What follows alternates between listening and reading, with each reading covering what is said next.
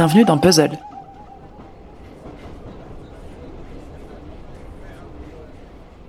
Déjà plus d'un mois en confinement.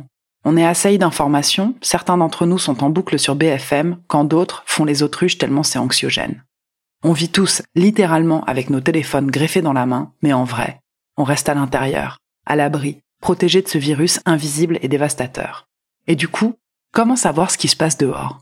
Ou plutôt là où l'action se mène, là où la lutte contre ce virus se fait. En écoutant des podcasts, on entend les témoignages du front, de ceux qui se battent pour nous tous. Alors oui, on tape dans nos mains à 20 heures à nos fenêtres pour montrer notre respect et envoyer de la force. Mais les écouter, ceux qui se tapent pour nous, ça aussi c'est important. Ça aussi c'est un acte citoyen.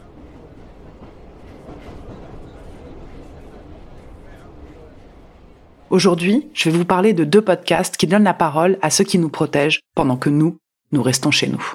D'abord, il y a la série En première ligne. C'est un podcast solidaire dont tous les bénéfices sont entièrement reversés à la Fondation de France dans le cadre de l'action Tous unis contre le virus en lien avec l'APHP et l'Institut Pasteur. C'est plus qu'un appel à l'aide.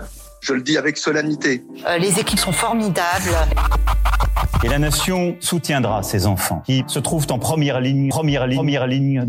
C'est notre métier et pour nous c'est normal même si, si c'est difficile. Produit par Madame Blackbeau, ce podcast met en lumière la vie des non-confinés. Enregistré à chaud, directement sur leur téléphone, c'est le quotidien de ceux qui affrontent tous les dangers qu'on entend.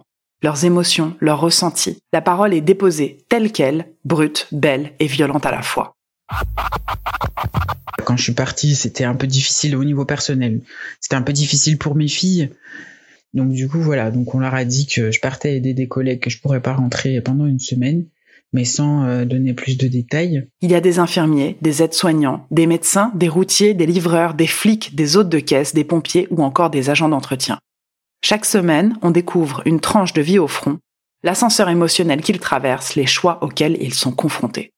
Déjà six épisodes, six profils de super-héros des temps modernes, de résistants de battants, de personnes qui sont nos voisins, nos amis, nos parents, nos sauveurs.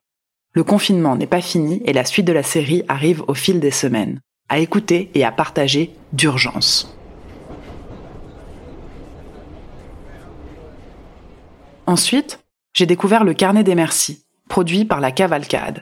C'est le journal de confinement d'une psychologue d'un hôpital parisien. Elle s'appelle Marie et ce qu'elle dit est puissant. J'ai un peu le stressomètre au plafond ce soir. Je suis rentrée à 15h de l'hôpital en m'imaginant que je pourrais mettre mon esprit sur pause en regardant la fin de la vie d'Adèle. Mais non, mon portable a sonné en affichant numéro privé. Et ça, c'est le signe que c'est l'hôpital, et ça se traduit par une boule dans le ventre en ce moment. Marie nous raconte comment le monde a basculé dans l'angoisse de cette épidémie, et quels outils elle a mis en place pour continuer à pratiquer son métier et à être à l'écoute de ceux qui sont à l'hôpital tous les jours. Mais elle parle aussi de ses angoisses, de ces tocs superstitieux qu'elle et ses collègues thérapeutes développent plus on avance dans le temps, et des inquiétudes de l'après, lorsque le déconfinement commencera. J'ai l'impression que ce podcast nous fait du bien, mais qu'avant tout, il lui fait du bien à elle, que cela lui offre la possibilité de déposer elle aussi ses inquiétudes quelque part et de se sentir moins seule face à tant d'horreurs.